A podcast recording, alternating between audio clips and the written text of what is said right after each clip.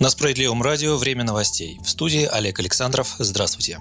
Пандемия коронавируса заставит Россию отказаться от страховой медицины. Спасти российское здравоохранение от развала возможно только с помощью изменений всей системы приоритетов бюджетных расходов. Именно это подтверждает драматическая ситуация с распространением коронавируса. Об этом заявил председатель партии «Справедливая Россия» Сергей Миронов, комментируя выводы, содержащиеся в докладе COVID-19 «Вызовы здравоохранению». Доклад подготовлен группой экспертов с участием официального представителя информационного центра по мониторингу ситуации с коронавирусом Александра Александра Мясникова. Предложения авторов исследования во многом перекликаются с программой партии «Справедливая Россия» и нашими законодательными инициативами. Мы не первый год требуем на медицинское обслуживание населения направлять не менее 7% ВВП. Это в два с лишним раза больше, чем в настоящее время. Александр Мясников и его коллеги доводят этот показатель до 10% ВВП. С учетом сложившейся ситуации, это оправданная корректива, которую мы только поддерживаем, отметил парламентарий.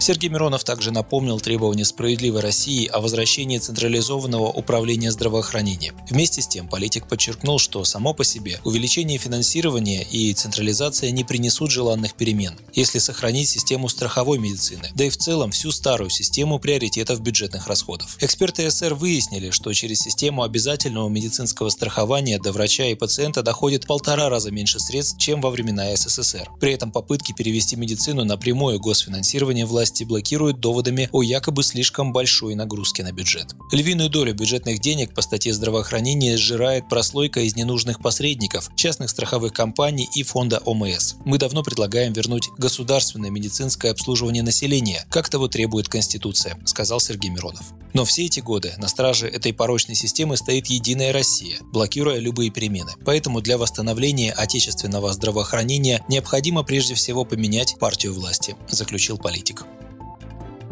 Ожидаемая продолжительность жизни в Российской Федерации достигла исторического максимума и составила 73,4 года. Такую неожиданную новость озвучили 21 апреля в российском Минздраве. Однако речь идет о статистике исключительно за прошлый год. Там подсчитали, что смертность среди мужчин трудоспособного возраста снизилась в стране в 2019 году на 3,5%, а среди женщин на 2,1%. Получается, что мужчины по продолжительности жизни немного подтянулись к женщинам. Таким образом, по данным медицинского ведомства в прошлом году в стране удалось дополнительно сохранить 13 600 жизней.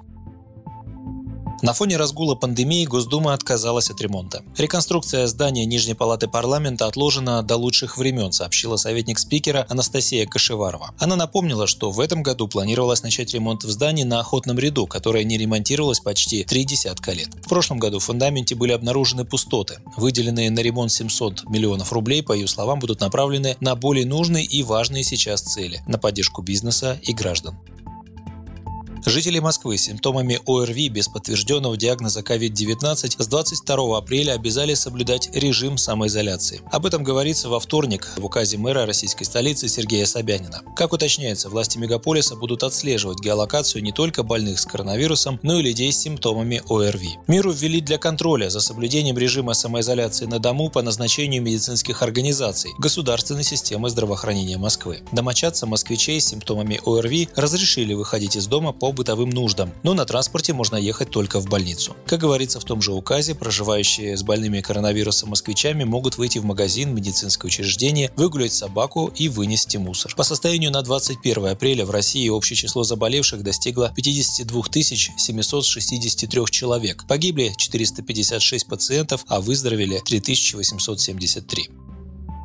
И последнее. Курсы доллара и евро за сутки выросли на полтора рубля. Официальный курс евро к рублю, установленный Банком России на среду 22 апреля, составил 82 рубля 61 копейку. Курс доллара установлен на отметке 76 рублей 25 копеек. Ранее во вторник на фоне новостей о падении нефтяных котировок рубль начал падать. Впервые в истории нефть продавали в отрицательных значениях. Так, цена североамериканской нефти VTI с поставкой в мае на Нью-Йоркской товарной бирже провалилась почти на 300%, оставив минус 37 долларов за баррель. Российская нефть марки Юрал с поставкой в Европу продавалась лучше – за 17 долларов за баррель во вторник. В связи с этим исполнительный директор Goldman Group Дмитрий Гелимурзин заявил, что национальная валюта продолжит падать и в ближайшее время может достичь 80 рублей за доллар. Вы слушали новости на Справедливом радио. Оставайтесь дома и будьте здоровы.